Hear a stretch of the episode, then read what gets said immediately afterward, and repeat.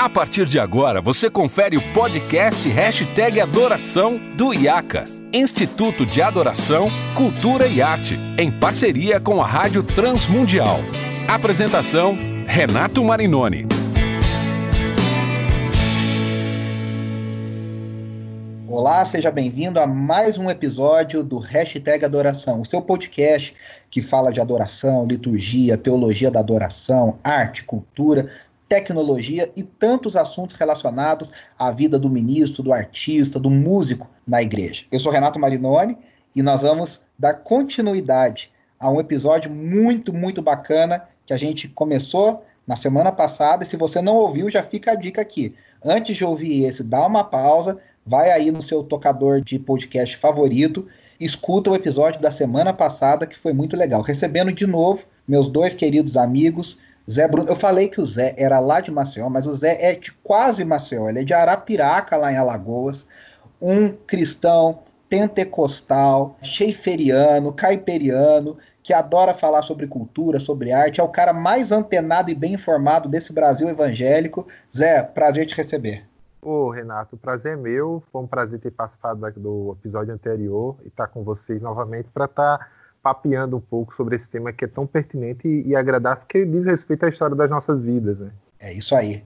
Também recebendo meu amigo Igor Sabino, doutorando em ciência política pela Universidade Federal de Pernambuco, um cara inteligentíssimo, um cara de Deus, que pesquisa bastante, ama Israel e pesquisa muito a intersecção entre religião, né, vamos dizer, a, a questão do direito religioso, a religião, com Relações Internacionais. Igor, seja muito bem-vindo mais uma vez. Eu que agradeço. É muito bom estar aqui com vocês, né, falando entre amigos sobre é, as nossas experiências, né, sobre a nossa vida com Deus.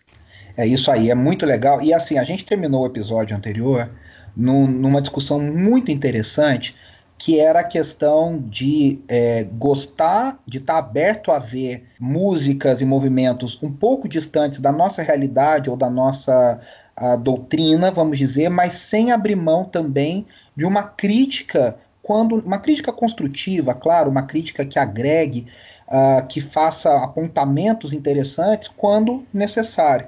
E aí eu particularmente tenho uma dificuldade muito grande porque eu vejo dois polos extremos e que não agregam na vida da igreja. Eu vejo de um lado aquelas pessoas, como eu mencionei, né, do, do no, no, no, episódio anterior. Gente que não se abre para conhecer, para ver, para olhar com bons olhos o que eu não conheço, para ouvir, para tentar entender a teologia, para tentar achar pontos bacanas de conexão. Então é a galera que tem esse, esse coração fechado, essa visão fechada, num extremo, e do outro eu vejo uma galera também que abraça qualquer coisa sem nenhum tipo de crítica, e somos todos irmãos, estamos todos juntos. Para vocês, qual que é o limite entre esse relacionamento agregador, plural, católico no sentido é, original da palavra, e qual que é o limite entre isso e uma síntese destrutiva à crítica, ou seja, não tem crítico, abraço qualquer um. Olha, tem uma frase que ela é citada como se fosse de vários autores, mas o Kevin Roseman diz que a frase é do Richard Baxter, que é no que é essencial que haja unidade, no não essencial, liberdade e, acima de tudo, o amor. Eu acho que questões não essenciais podem ser toleradas, ainda que a gente considere errada. Por exemplo, a questão da soteriologia, ao meu entender, é algo não essencial à fé. Como é que a salvação acontece? Tanto que arminianos e calvinistas, embora eles olhem um para o outro e achem que a soteriologia deles estão erradas, eles reconhecem o outro como irmão e ortodoxos. É diferente, por exemplo, de arminianos e calvinistas ter essa visão para alguém de uma linha pelagiana ou semi-pelagiana. Há pessoas que são credo batista ou Pedro Batista, por exemplo, é uma questão também que não é essencial à fé. Mas quando a gente fala de questões relacionadas à Trindade, de questões relacionadas ao ser de Deus, à Bíblia como palavra de Deus e coisas assim, eu acho que são tão essenciais que se determinado irmão ele tem uma confessionalidade que se distingue disso, né, ou daquilo que os credos ecumênicos ele fala, ah, não tem como haver uma unidade ali. Se você leu a Igreja Centrada do Keller, ele, ele, ele diz que há uma diferença entre o Evangelho e os resultados do Evangelho. Então, quando você fala de ética, de justiça social, de auxílio ao necessitado, de disciplinas espirituais, isso é o resultado do evangelho. E a unidade da igreja não está relacionada ao resultado, está relacionada ao que ela entende como evangelho. Então, se algum desses artistas eles compõem uma música que vai de encontro ao que é o evangelho, então isso aí é algo que não dá para você tolerar. Por mais que ele tenha uma postura, uma atitude, um discurso que é resultado do evangelho, né, que possa convergir com o nosso. Mas se no que ele entende seu evangelho é diferente, então não dá. Então, pensa, por exemplo, uma composição que defende, por exemplo, uma mensagem que vai de encontro ao evangelho, né? que vai falar talvez uma mensagem que é triunfalista, que trata o evangelho como algo que vai elevar seu padrão de vida, uh, ou algo desse tipo. Eu acho que é uma coisa que não tem como dialogar. Então eu acho que o nosso critério, ele vai, assim, no meu entender, a forma como eu faço é muito por aí. Né? Assim, tem coisas que eu não gosto, que é uma questão do meu gosto. Mas quando diz respeito à natureza teológica, aí eu vou usar como critérios essa questão, né? O que é essencial do que é não essencial. Aí, Igor, falando disso, eu quero pegar com você uma coisa que você ama, entende como ninguém. A, a igreja brasileira, desde os anos 90, tem sofrido, sofrido no sentido, tem passado por uma chamada judaização. Né? A gente tem dois espectros muito grandes. Né? A gente tem, de um lado mais reformado, uma visão mais pessimista com relação a Israel, quase que ignorando a cultura, o papel de Israel, como a gente já falou no episódio anterior. Mas, de um outro lado, por influência da Valnice Milhomens, do René Terranova, do movimento G12 principalmente, a gente teve uma judaização muito grande da igreja brasileira. Isso no meio de louvor já era mais comum, porque desde o finalzinho da década de 80 se falava dos levitas na igreja, mas na década de 90 foi Bandeira de Israel, Candelabro e Festa dos Tabernáculos. E aí em 95 o Paul Wilbur gravou o Shalom Jerusalém, que foi versionado em 2000 aqui com Diante do Trono, com Ana Paula e tudo. E o próprio Azaf já tinha gravado muitas músicas com influências judaicas, né? É, e outros.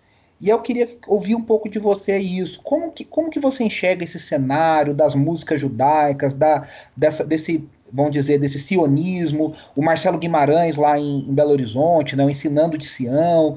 Como é que você vê toda essa, todo esse cenário aplicado dentro da adoração da igreja, né, dessa coisa da, da influência judaica na adoração da igreja? Então, eu acho que primeiro a gente tem que entender qual foi o contexto em que o Paul Wilbur surgiu juntamente com essas canções. A gente tem, é, nos últimos anos, o surgimento do movimento judaico-messiânico.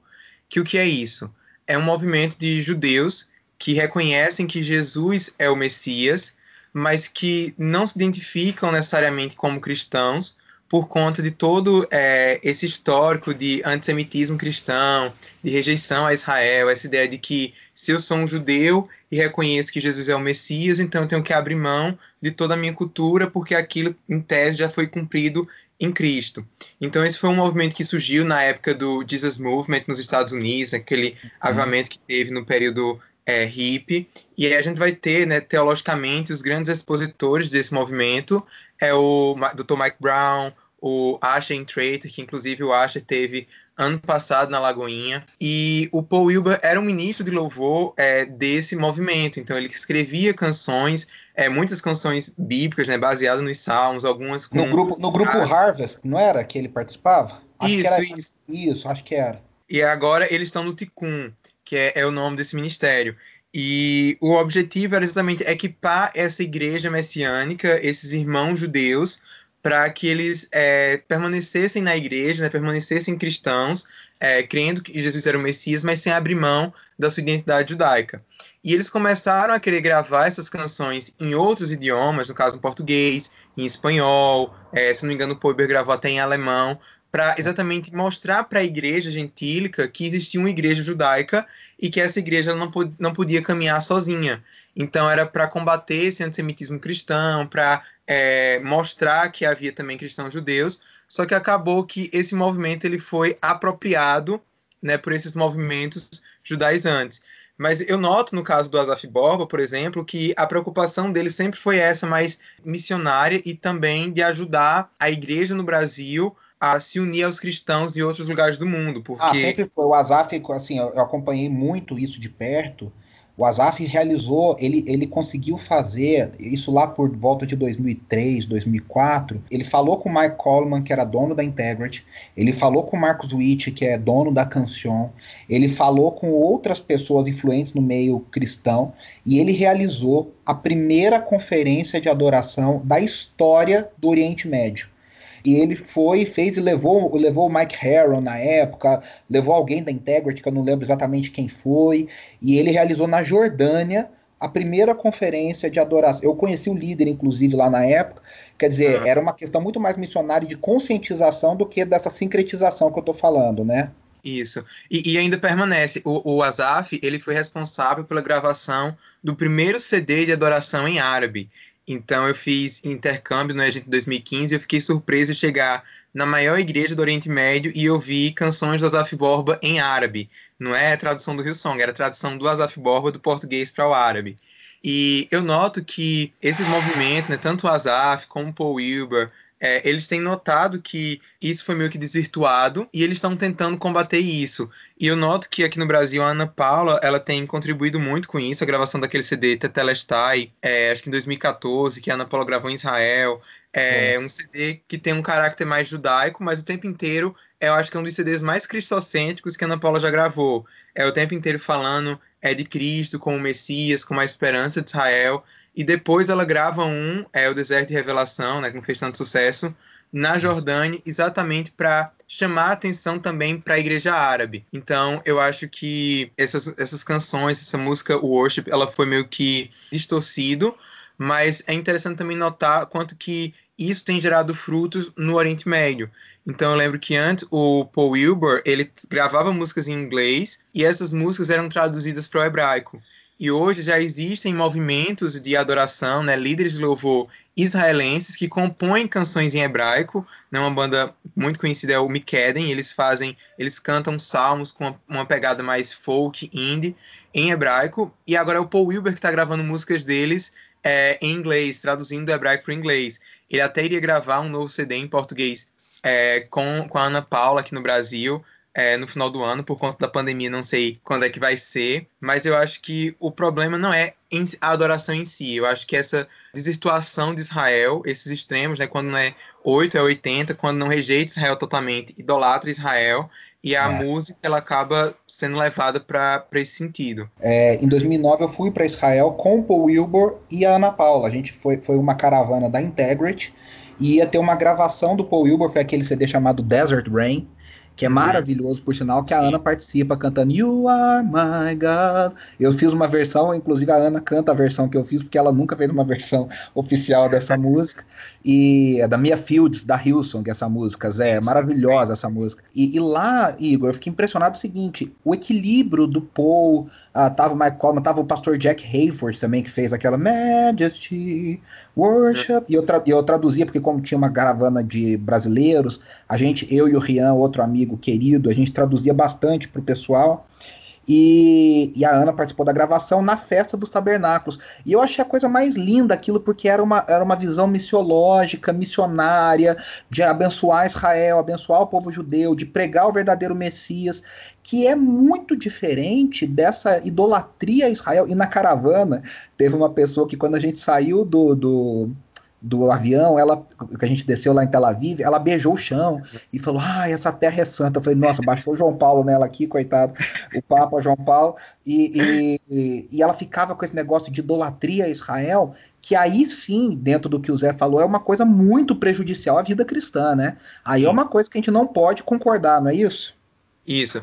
E eu trabalho exatamente com um movimento que a gente chama de novo sionismo cristão, que a gente tenta mostrar a importância do povo judeu para a nossa fé, baseado não em questões escatológicas, não é nessas questões, é simplesmente para aquilo que Paulo fala em Romanos 11, que os judeus, mesmo rejeitando a, a Jesus, rejeitando ao Messias, ele, eles ainda são amados por causa dos patriarcas, eles são inimigos de Deus, por um lado, mas amados ao mesmo tempo.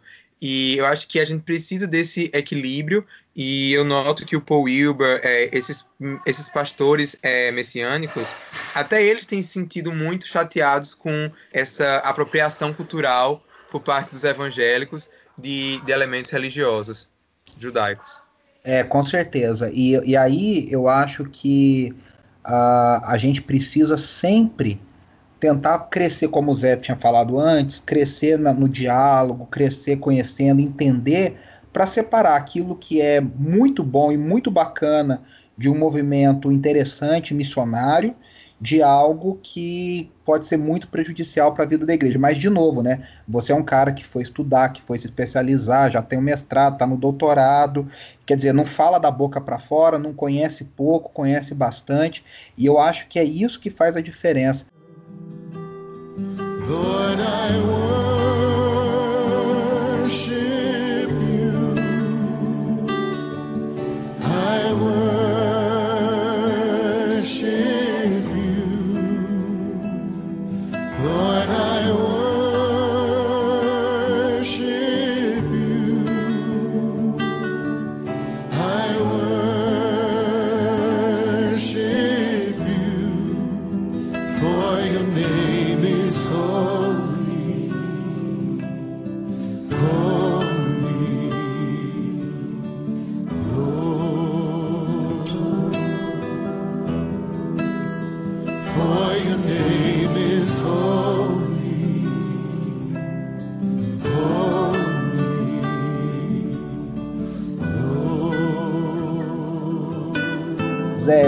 te ouvir para a gente já caminhar para a parte final dessa nossa conversa maravilhosa nesses dois episódios.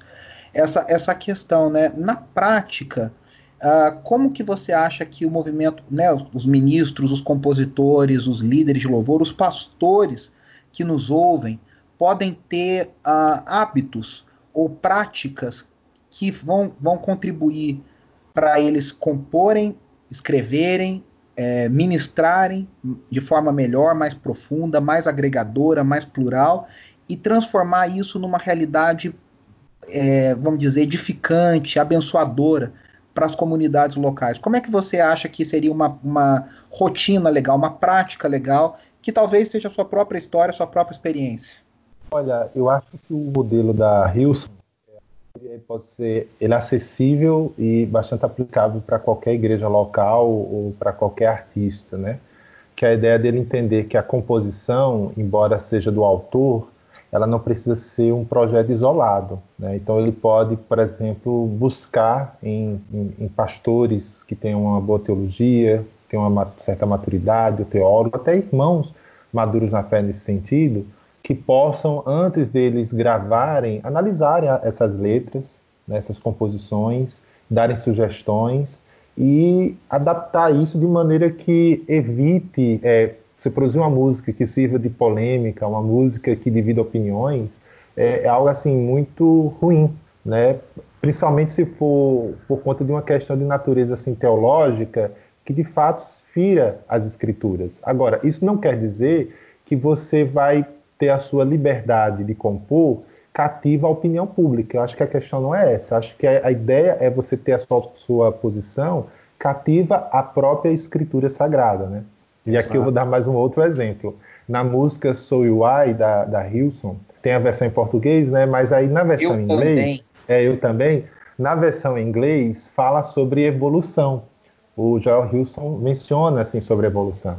E aquelas pessoas que são cristãs, né, que são, vão de encontro à teologia da, da, da teologia, a teoria da evolução, elas vão criticar, ah, pô, isso aí é, é paganismo ou qualquer outra coisa. Porém, diferente do Brasil, lá fora é muito comum você ver grandes nomes da, da teologia, da fé cristã, reformado ou não, é, entender que é possível você conciliar, por exemplo, a teoria da evolução, que não é a mesma coisa que evolucionismo, e a revelação bíblica da criação, tendo Deus como seu criador. A diferença é que para esses irmãos, é, Deus ele cria as coisas e a dinâmica que ele fez isso foi de algum, fazendo uso de algum modelo evolutivo, vamos dizer assim. Então, quando o Joel Hilson compôs a música, ah, ele talvez não se preocupou com esse debate, mas eu imagino que para ele sejam duas coisas que se relacionam e como a ideia da, da, da, evolução não pertence à ortodoxia bíblica, né, porque isso é um modelo mais científico do que bíblico, Eu não vejo um problema na polêmica em torno disso, porque não é uma polêmica da música, é uma polêmica que já existe fora da composição. Agora, Isso. quando você traz uma música que ela em si traz certas afirmações dúbias, ou que vai de encontro a preceitos bíblicos, né, ou a ensinos clássicos da fé cristã, aí eu acho sim que é perigoso. E aí eu vou citar o exemplo do Sabor de Mel, que é uma música muito popular da fé cristã, porque é uma música que vai de encontro aos ensinos de Jesus sobre o amar o inimigo, por exemplo. Né? É uma música que, ao meu ver, enaltece a ideia da vingança. Né? É aquela música que, segundo o C.S. Lewis, um dos pecados do espírito são piores do que os pecados da carne, é aquele pecado de você ter o sentimento de que eu estou certo e você está errado. O Lewis chama isso de um, de um pecado. E parece que a música ela nutre esse tipo de coisa, sabe? De que eu estou certo e você está errado, eu vou estar no palco, você vai estar assistindo. Que né? é, você, você, que vem da, da, origem, você que vem de origem pentecostal sabe que é uma temática muito comum, até pela realidade, pela realidade social mais abrangente da igreja pentecostal, é uma Sim. temática muito comum nas orações, nas, nas palavras, né? Dessa coisa da vingança, da, da, da dessa, desse sentimento anticristão, né? Sim, Sim, e, e não só isso, né? Eu, eu, gosto de dizer o seguinte, que é, existe uma posição oficial do pentecostalismo, que seriam justamente os seus documentos ou as publicações de órgãos oficiais, né, por exemplo, livros, né, posições de certos autores, e existe um pentecostalismo mais popular, né, que eu chamo um pentecostalismo mais leigo, que ele não é calcado na teologia, na reflexão, mas ele é muito fruto da, da experiência, né, do contexto subjetivo de cada uma daquelas pessoas. Que a gente não pode ignorar, por exemplo, o movimento pentecostal é um movimento que iniciou alcançando as camadas mais baixas dessa pirâmide social, vamos colocar assim. Isso. E depois foi que ele foi crescendo socialmente. E nós no Brasil temos um problema de forma de educação de base muito grande. Então, não só o analfabetismo em si é um problema para o brasileiro de uma forma geral, quanto o analfabetismo funcional. Tem muitas pessoas que de fato sabem ler, mas elas não entendem o que estão lendo. E é um problema que eu vejo sendo recorrente na igreja. Então, às vezes, antes de você encontrar um problema teológico, existe um problema de, de leitura mesmo, da pessoa De construção ler... do raciocínio, né? Exatamente, né? Isso é ah, muito e verdade. Eu, e eu vou dar só mais um exemplo pentecostal, aquela música do Anderson Freire, Raridade. Por exemplo, ali é uma composição que vai de encontro, ao meu ver, a depravação total, é. sabe? Essa é uma e assim todas essas músicas ah, que foram mencionadas aqui e no programa anterior, elas têm algo em comum, que é um viés triunfalista. E esse viés triunfalista, ele acho que é, um, é um dos grandes males ah, da, da, da, do movimento gospel e assim como o próprio gnosticismo que está ali. Mas nas composições essa ideia triunfalista, né? Acho que nós não aprendemos a lidar ainda com o lamento, né? Eu sinto falta, por exemplo, de artistas cristãos que venham compor canções de lamento, como o salmista fazia, por exemplo, né? E é um exemplo que a gente tem nas escrituras. Por que, que o lamento não pode ser introduzido no, nos nossos inários, nos nossos cultos públicos, né? Porque só quem está A gente até, até teve dois episódios gravados com Felipe Fontes e o Felipe Castelo Branco, que a gente falou sobre os salmos na adoração cristã, e ele falou sobre isso. Fica a dica aqui também para o pessoal ouvir. São episódios anteriores aqui a esses, pode procurar no nossa, na nossa lista que vai achar. Mas é, isso aí é pura, pura verdade. Eu lamento agora, não é lamento cristão, mas eu lamento que o nosso tempo acabou. E eu queria dizer o seguinte, Zé, antes da gente encerrar, Além do IACA, lá no arroba IACA Brasil, no Instagram, que você escreve as análises, textos, como é que o pessoal pode te seguir, ler o seu conteúdo? Dá aí um pouco das suas redes, por favor. Cara, eu fiz um blog, mas ele está totalmente desatualizado, né? Que é o zebruno.wordpress.com.br, se eu não me engano. Então lá tem alguns textos, né?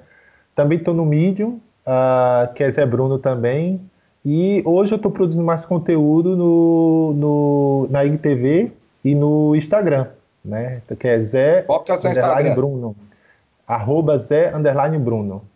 Apesar é de hoje muitas pessoas ainda me confundirem com o Zé Bruno do Resgate, mas o Zé Bruno do Resgate dele é Zé Bruno Resgate, acho que é tudo junto. E o meu é, é Zé junto, underline isso. Bruno, é. tanto no Instagram quanto no Twitter. É isso aí, que bom, muito bom. Igor, como é que o pessoal pode seguir? Fala um pouquinho, rapidinho, rapidinho, do curso que você dá lá na Escola Convergência, como é que o pessoal pode também consumir o seu conteúdo, enfim, ser abençoado. Então, você pode me encontrar tanto no Twitter como no Instagram. Meu nome é Igor H. Sabino. E lá eu sempre divulgo os textos que eu tenho escrito para alguns veículos de comunicação e sites cristãos. E, além disso, tem também o meu curso, como você mencionou, na Escola Convergência, que se chama O Oriente Médio e a Bíblia, os Planos de Deus para as Nações. E aí eu trato tanto de questões é, teológicas sobre o papel de Israel, sobre o fim dos tempos, como falo também um pouco sobre política internacional do Oriente Médio contemporâneo. Então, você quer saber como que o cristão deve se posicionar sobre Israel, é, questão sobre refugiados, muçulmanos, esse tipo de coisa, é só procurar o curso que eu trato é, desses temas também. Muito bom, meus amigos, muito obrigado, um prazer receber vocês, agradeço imensamente vocês uh, uh, abrirem esse tempo na agenda de vocês, brigadão, viu? Nada, gente que agradece o convite. É, faço minhas palavras do Igor, foi muito bom estar com vocês. É, eu quero agradecer a você que nos ouve, lembrando que semana que vem estaremos de volta e falando de conteúdo bom, você pode acessar o transmundial.com.br para ter muito conteúdo que a Rádio Transmundial produz, conteúdo bíblico atual, relevante, e o, Instagram do IACA, arroba IACA Brasil também, para você seguir as nossas colunas e nossos conteúdos diários. Eu, eu me despeço aqui, um grande abraço e até a próxima. Preciso ser mais